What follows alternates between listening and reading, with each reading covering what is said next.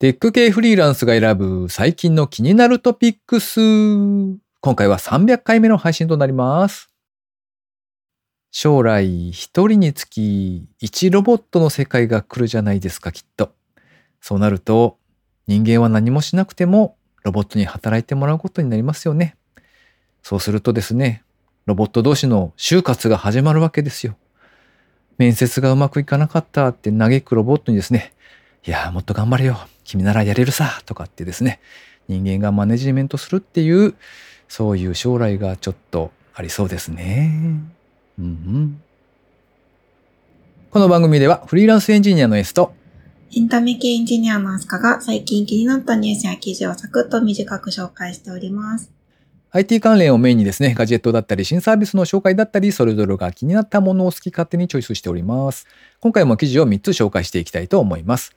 ご意見ご感想などありましたら、ハッシュタグ、カタカナでテクフリで X に投稿いただけたらありがたいです。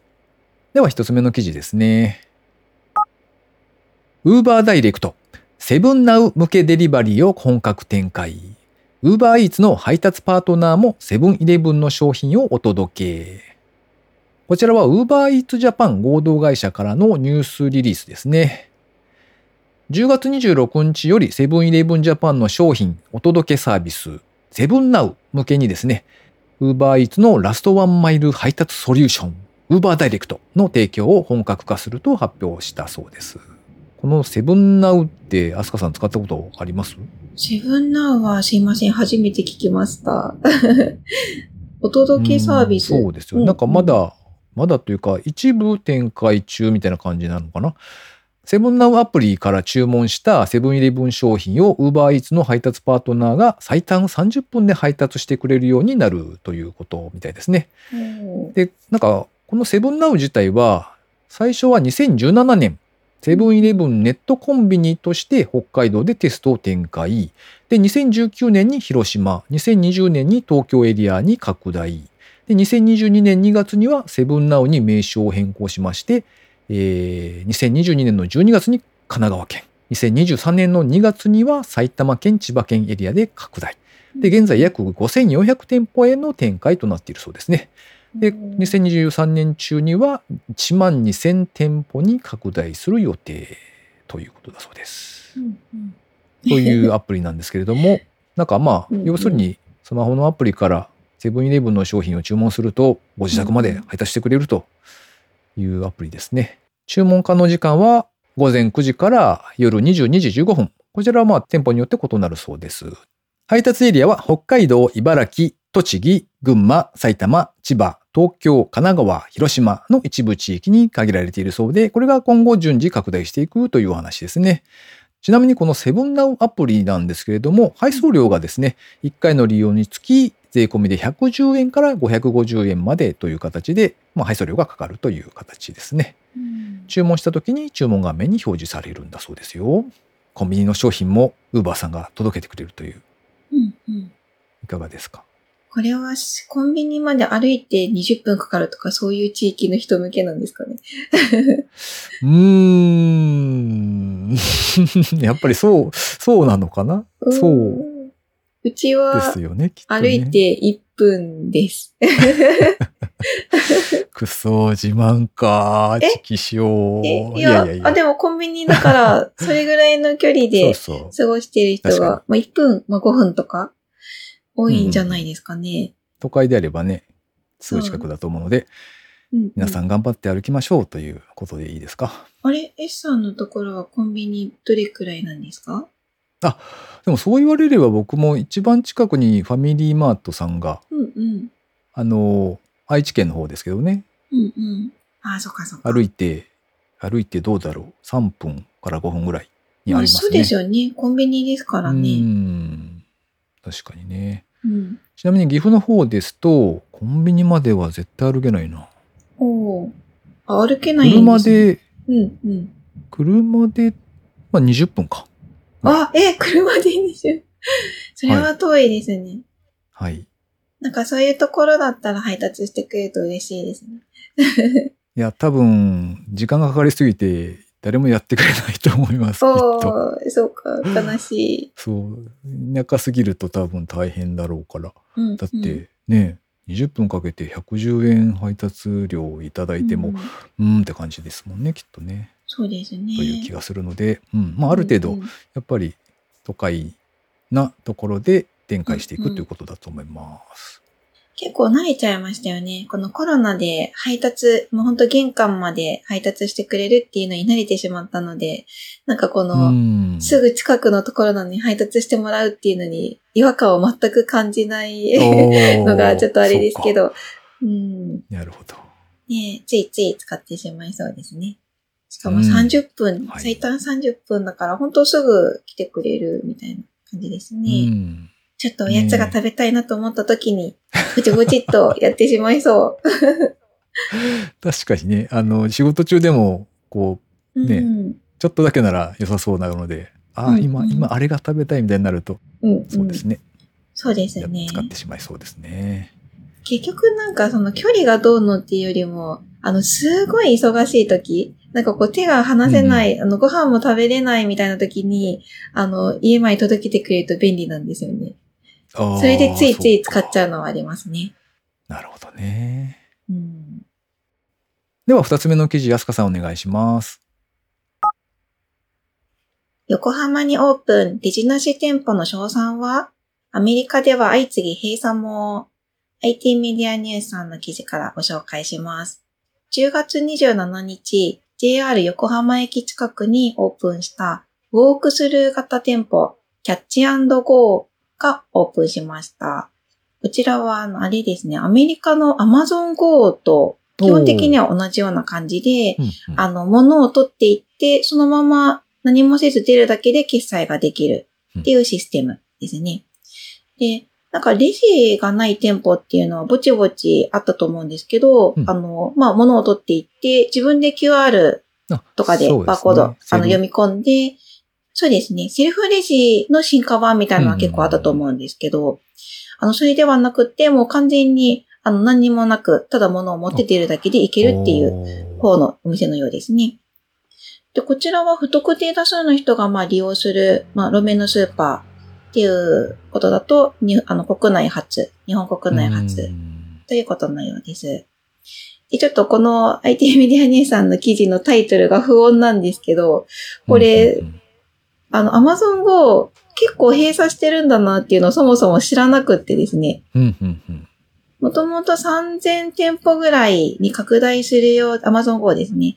3000はい店舗ぐらいにまで広げるよって言ってたところが、実はそんなには大きくなっていなくて、もう十数店舗みたいな感じで逆に規模を縮小しているらしくてですね。それを初めて知りました。で、なんかその原因みたいなのが、まあこの記事書いてあったんですけど、うんまあ大きく二つあってうん、一つは、意外と店員さんが必要。らしい。え、なんで？って思ったんですけど、うんあの、革新的な、まあ、システムじゃないですか。今までになかった。ので、まあ、説明に人がいるっていうのと、あと書いてあったのが、はいあの、本当に何もせずに持って出ていいの？って質問する人がものすごい多いらしくて、うんうんうん。わかる。そのスタッフの人に、ね、わかりますよね。いや私も多分一回は必ず聞くと思うんですけど、いいいいんですよねって確認したぐらいですもんね。うん、したい、したいですね。。うんうんうん。ね、だって、ね、泥棒になったら誰もが嫌だと思うので、多分みんなが聞くんでしょうね。あの、こんなに聞く人が多いとは予想外だ、みたいな風に書いてあったんですけど、なので、そのためにも店員さんが結構いるということですね。うん。まあ、それが1個目。で、あとは2つ目が、あの、品切れ問題が結構大きく書かれていたんですけど、そううんか。こちらのシステムでも、あの、本当に入ってから、あの、出るまで、最短10秒で買い物ができるっていう風になってるんですけど、うんあの、こちらとしてはとても便利なんですが、お店の方からすると、うんあの、品物がすごい距離でどんどんなくなっていくっていうことにななるそうで。あの、みんなが効率的にポンポンポンポン持っていくので、どんどんどんどん減る、はいはいあ商品が。まあ、それはそれでいいことですけど、そうか。うん準備の方が追いつかないというか。なんかうんあ、そうそう、補充が追いつかない。うん。へえ。っていうことのようですね。なんか、そうかと思って、うんうんうん それは意外なと思いながら記事を読んでいました。うん。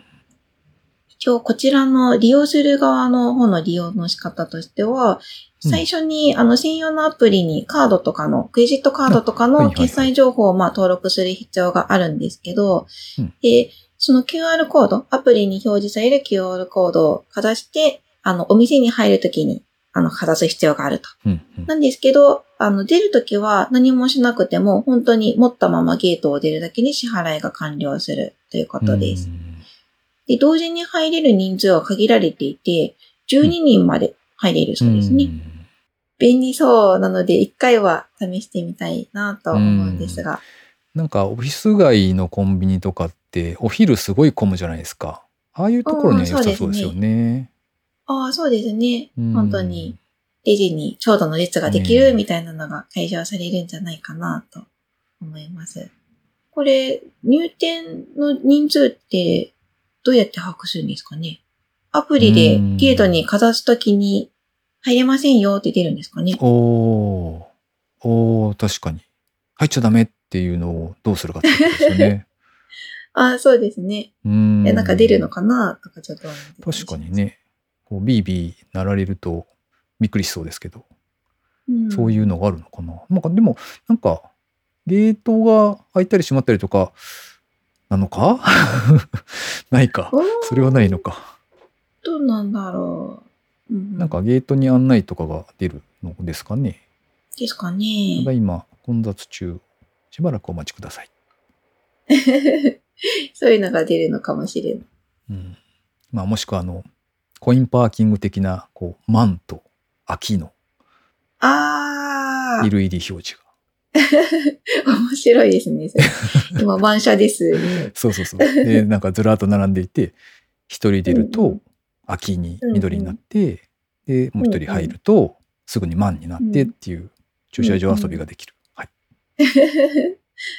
なんかドライブスルーみたいな感じになっていればね、あの、歩きながらこう、スッと取ってそのままうん。通り過ぎていって、オフィスで戻って食べるみたいなことができそいいかもしれない。なんか逆回転寿司みたいな。一列う。になってて。逆回転寿司あ、確かにね、自分がす、自分が進むみたいな。な。それはいいかもしれないね。まあまあ、ただ戻れないのが残念ですうね。ん、そうそうそうね、一度逃したまあらもう手に入らない。そう、あれじゃないですか。あの、ほら、丸亀製麺とかそういう仕組みじゃないですか。あ、そうですね。あ、うん丸亀製麺方式ですね。そうそう。ちょっといいかもしれないうん、うん。スッスッスッといけば効率は良さそうですね。すごい。あの、効率に合わせて人が、ね、あ合わせる感じが、ちょっとディストピア感が。うんわかる。わかるよ。うんうん。では最後3つ目の記事ですね。圧倒的コクピット感。ノート PC をトリプルモニターにビルドアップ。こちらは BCN プラス R のサイトで掲載されていた記事ですね。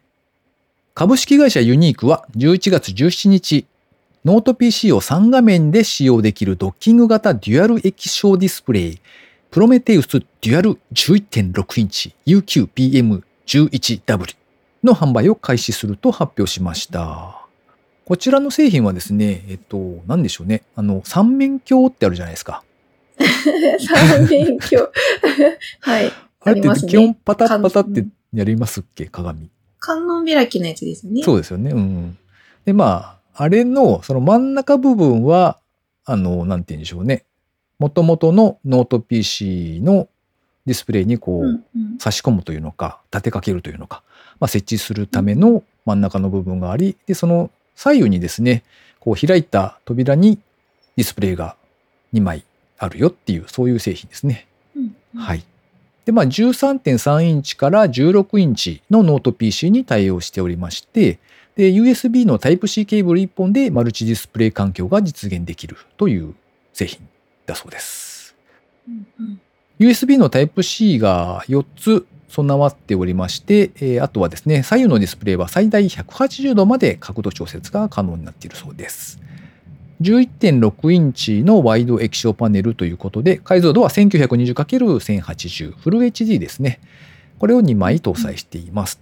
で、重さは約 1.2kg と。そして価格は64,800円なんですが、どうですかこれ？なんか、すごいごついですよね、このトリプルモニタになるやつ。うんなんか、そうですね。なんというか、まあまあ、なんなんか、こう、かっちりと3面モニターがセッティングされるっていう感じで、しっかりしてる感じはいいなとは思うんですけど。うんうん。なんか、お、お家みたいな感じしますね。これお外ですよね。ノート PC だから。基本的に外で3面にするっていうことだと思うんですけど。はいはい。確かにこれと、かでやったら、うんどやれますね、なんか。どや、どやなのか、いや、家か、みたいな感じが漂う気がするなるほど。うん。インパクト強いですね。確かに。やっぱ意外と、こう、お仕事とかで、こう、ちょっとした何かの展示とかに持っていく人とかが多そうな気がします。そんなことないかな。なんか見せるために。はいはいはうんい。なるほど。お値段が高いのは、液晶パネルが2個もついているからなんです。うん、そうですね。なんかちょっと大きめのモバイルディスプレイみたいなのもたまにあるので、なかなかどっちを取るか悩ましいところですね。あれ、モバイルディスプレイって、あのほら、ノート PC だと14インチぐらいなので、まあ、ちょっとちっちゃいので、外に出た時ももう少し大きい、うんうん何インチぐらいなんだろう。多分16インチとか17インチとかだと思うんですけど、そういうなんかディスプレイ単体みたいなのが出ているはず。ほうほう。あ、そういうのあるんですね。で、なんかそれを使ってる方に、うん、なんか勉強会みたいなとこ行った時に、そういうのを使ってる方がいらっしゃって、はい。ほうほう。あそれで確か、あの、なんでしょう、4K の半分うん。だったかな、ぐらいの解像度だっていうおっしゃってたので、まあなかなかディスプレイ2枚を取るのか、ちょっと大きいの1枚。でもそれも多分結構重かったような気がするので、なんかあれじゃないですか、うんやっぱりあの、ほら、SF とかでよく出てくる空間にね、ディスプレイっていうかなんか投影されていて、それを空中を見つめながらカタカタするみたいな、うんうんそんな未来が早く来てほしいというところですね。ああ、まさにクエスト3とかですね。ああ、そうかそうか。あれって、ウォークスルーで見れるんでしたっけ、うんうんあれ、ウォークスルーって言うんでしたっけ？あ、パススルーですかね。フルカラーのパススルーでーで、一応外見えますね。そうかそうか。じゃあその状態で VR で、じゃないか、えー MR な感じで、そうですね。ディスプレイが。うんはいなるほど。まあでもあれは外から見ると、あの、覆われているので見えてないと思われちゃうので、それよりは他のかグラス系、AR グラス系のデバイスの方が本当にお外で使うなら、その方がいいかもですね。うん、なるほど。うん。はい。ということで、今回紹介する記事は以上となります。続いて番組にいただいたコメント紹介のコーナーですね。まずは、マラピョンさんからコメントいただきました。いつもありがとうございます。ありがとうございます。ククタナさん主催のキッチンカーイベント行ってみたいなと思います。どんぐり FM さんの他にどんな方が出られているのか調べてみようかなと思います。うわぁ、定期検診行かなきゃとコメントいただきました。定期検診は虫歯ですかね。そうですね。歯医者さん行った方がいいですよっていうのを僕がお話ししたので、それに対するコメントだと思います。うんうん。あの、ほら、親知らずを抜かなければみたいなことって、まあまああるというか、よく聞くじゃないですか。うんうん。んで、まあ、あれはまあ、しょうがないというのがね、割と頻度としては高いお話なのかなと思うんですけど、もう一本内側の歯が虫歯になり、それが、ああ。あもうこれはダメですねって言われて、あの、え、抜くっていうことがあったんですよ。なので、そうなるとうんうん、こう、非常に悲しいので、うんうん。気をつけようねっていうことですね。はい。というか、それ、どんどん前の方に来て、どんどん歯がなくなっていくとか、そういうことはないんですか？たまたまなんですか、うんほっとくと、ほっとくとっていうか、その虫歯になったらね、抜かないといけないので、うんまあそうなると、昔だと多分入れ歯になり、今だあと、ーまあインプラントにするかどうするかっていう話になると思うんですよね。うんうんうん。うん。いや、歯は怖いですね。ねえ大事にしないと。これ、キッチンカーのイベントに、どんぐり FM さんが行かれるってことなんですか？ななんかね、えっと、主催者側が、あの、ポッドキャスト番組を、まあ、チョイスしてというのかね、多分出演依頼をして、で、その中の一つがどんぐり FM さんっていう形だと思います。キッチンカーのイベントで美味しいものを食べるためにもですね、あの、あの、健康には気をつけましょうということで良いですか？はい。はい。気をつけましょう。はーい。ということで番組にいただいたコメント紹介のコーナーでした。リスナーの皆様、いつもありがとうございます。ありがとうございます。え続いてお知らせコーナーですね。えっと、以前ちらっとお話ししたんですけれども、まあ、今回300回記念ということで、えーちょっとオフ会をしてみましょうみたいなお話になっております。うんうん開催の日時ですけれども、2023年の12月15日金曜日ですね。約1ヶ月ぐらい後かな東京での開催を予定しております。あの、場所はですね、新宿区の西新宿のあたりのポジティブ居酒屋、もんやりさんですね。以前この番組でもちらっと出てきた居酒屋さんで開催してみようと思っております。えっ、と、参加費の方ですけれども、まあ、単純に参加された方で割り勘ということで、えー多分4500円ぐらいの飲み放題コースになるんではないかなと思っております。人数ですけれども、一応最大8名ですかね。先着順なんですが、今のところ僕と飛鳥さんを含めて3人ぐらいうんうんですかね、把握してるのが。うんうんという形なので、えー参加してやってもいいよという方がいらっしゃればですね、X の方でコメントとか、もしくは DM をいただくかですね、ショーノート概要欄のですね、コメントフォームからメッセージをお送りいただけたらと思います。お店の予約の都合もありますので、えっと、一旦ですね、11月末までの締め切りとさせていただけたらと思っております。悩まれている方はお早めにお持ち込みください。ということで、お知らせコーナーでした。えー最後に近況報告のコーナーですね。えー、あすかさん、最近は何かありましたか？最近はですね、東京モーターショーがつい最近やってたんですけど、それに行きたかったけど行かなかった話で、行けなかった、行かなかった、どっちだ？行けなかったんです、結局。ああ、そっかそっか。なんか名前が変わったんですよね、確か。あ、そうなんですか？ほい。どのように？ジャパンモビリティショーに変わったんですよ、確か。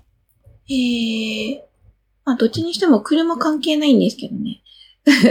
おおどういうことですか？な、なんでかわかんないんですけど、あの、うん。推しの、推しというか、よくチェックしている、えっと、はい。バイトバイツさんっていう、フードプリントの事業をされている、まあ、会社さんがありまして、ん？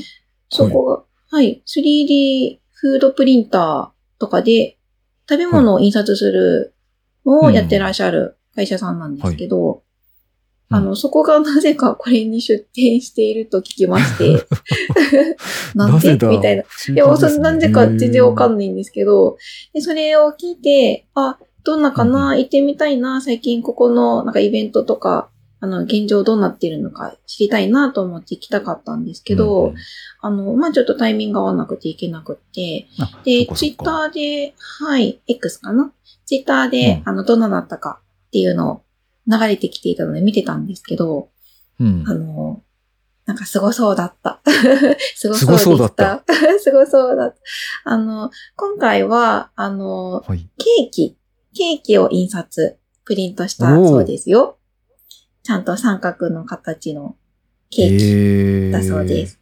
ツイッターで流れてたのを見る感じ、うんモンブランとか、チーズケーキとかそんな感じだったようです。なんか、モンブランはちょっとちょうど良さそうな気がしますよね、うんうんうには。わかります。うん、でもショートケーキとかだと、なんか食感がどうなってるのか、すごい気になりますね。ああ、そうですね。食感とかはちょっとね、あの、詳細がわからなかったんうんね、ですけ食べてど、みないとわかんないですけど。うんあ、でもあれですよ。あの、土台はスポンジで、その上に絞るとかじゃなくって、土台から全部、ゼロからフードプリントのようですよ。えーすごい。ねドラえもんケーキを出して、みたいな感じですよね。うんおうおうどっちかっていうと、なんか、伝送するイメージがありますね。こう、データを送って、送ったデータで向こうで出力みたいな。あーケーキを送って、みたいな。メールでケーキを送って、みたいなイメージの方が強いかな。えーあ、でも会場に行ったらそれは試食できるみたいなことだったそうです、そうですす。あの、試食会。そうなんですよ。ええ試それは確かに行きたくなりまのすね。で。ねちょっと行きたいなと思ってましたが。そっか、それはちょっと残念でしたまあまたの機会にね。そうですね。うん大変好評だったようですよ。おーエイさんは最近何かありましたか？ええーと、最近はですね、またなんかお酒を飲みに行った話なんですけど、秋の日本酒会というイベントがあったので、うんうん 行ってきました。飲んで、で。ですね。あの、前にも何度か行ったことがあるゲストハウスさんで、なんかそういうイベントやりますって言ってうん案内があったので、お、うんこれはちょっと行ってみようと思ってですね。うん。なんか確か5500円ぐらい参加費かかるんですけど、あの、うんうん最近できたというか、まあ、秋のお酒というのか、冷やおろしだったか、なんかそんなようなお酒5種類ぐらい、6種類か、が、なんと飲み放題。そして、出張シェフの方が来てくださって、日本酒に合うおつまみをたくさん作ってくれると。そんなイベントでした。ね。すごく美味しそうなイベントですね。はいでなんか到着してすぐにですね、あの、主催の方から、いや、このイベント何度かやってるんですけど、毎回みんなベロベロになるんですよねって言ってて、気をつけようと思ってたんですけど、やっぱりベロベロになりました。そうですね。なんかあの、うん美味しかったんですけど、やっぱり飲みすぎは良くないなと思ったのは、僕割と記憶がなくなることちょいちょいあるんですよ。ちょいちょいある。やばいやつだ。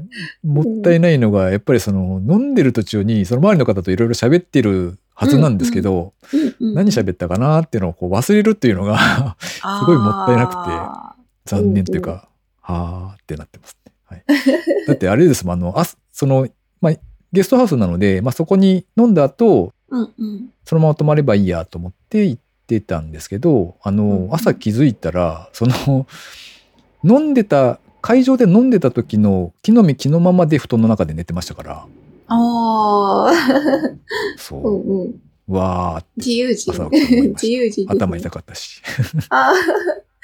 ええはい。まあそんな感じでございます。面白いですね。お酒はほどほどに。はい、ほどほどに。この番組へのご意見ご感想など絶賛募集中です。X にてハッシュタグカタカナでテクフリーをつけて投稿していただくか、ショーノートのリンクからですね、投稿フォームにてメッセージをお送りいただけたらありがたいです。スマホ用にポッドキャスト専用の無料アプリがありますので、そちらで登録とか購読とかフォローとかのボタンをポチッとしておいてやっていただけますと、毎回自動的に配信されるようになって便利です。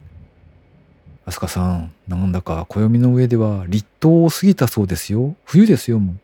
うわあ、冬なんですね。確かに秋っぽくはないかも。これでもなんか、日中、だいぶ暑くないですか、まだ？どうなんでしょう最近外に出てない。あの、昼間に出てない。そうか。うん。なんかでも部屋が暑くなったりしません？昼間というか。そうであ、もないのかな？まあ確かに。はいそうですね。だけどさ、昼間から寒いってことはまだないですね。そう思うとう。ん。うんですよ。ね。でもなんか朝起きると結構寒かったりとか。うなのでん。朝晩は結構涼しい。ねまあ風がすごい冷たいですもんね。